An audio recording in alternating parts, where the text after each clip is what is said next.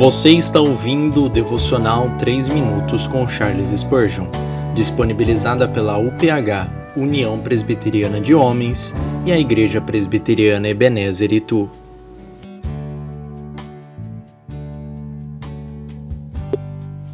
Nosso santo guia, o Senhor te guiará continuamente. Isaías 58, versículo 11.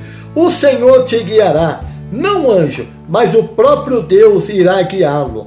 Deus não deixou você em suas peregrinações terrenas sobre as orientação de um anjo. Ele mesmo liderará durante o caminho. Você pode não ver os pilares nubrado e ardente, mas o Senhor nunca o abandonará. Observe o uso do tempo verbal futuro. O Senhor te guiará. Como isso é certo? Com certo é que Deus não lhe abandonará. Suas promessas são melhores que o juramento dos homens. Eu nunca vou te deixar e nem te abandonará.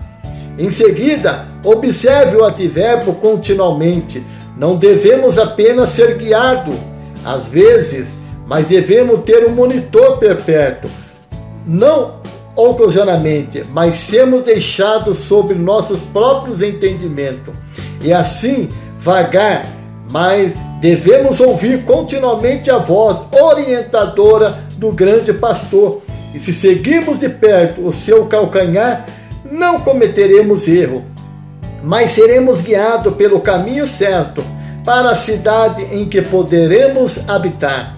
Se você tiver que mudar sua posição na vida, se tiver que ir para um lugar distante, e se acontecer de você ser lançado na pobreza ou subitamente colocado em uma posição mais alta e de maior responsabilidade, e que o que você ocupa agora, e se for jogado entre os estranhos ou lançado entre os inimigos, não tema, porque o Senhor te guiará continuamente.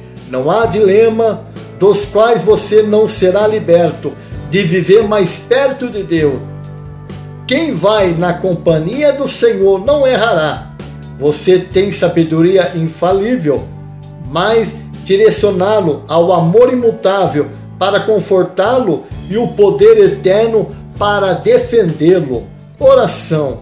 O bom pastor ensina-me a seguir-te por todos os meus dias Deixa o meu ouvido surdo às distrações e às vezes de estranho guiar-me. Mostra-me o teu caminho enquanto sigo o caminho que o Senhor colocou diante de mim. Amém. Louvado seja o nome do Senhor.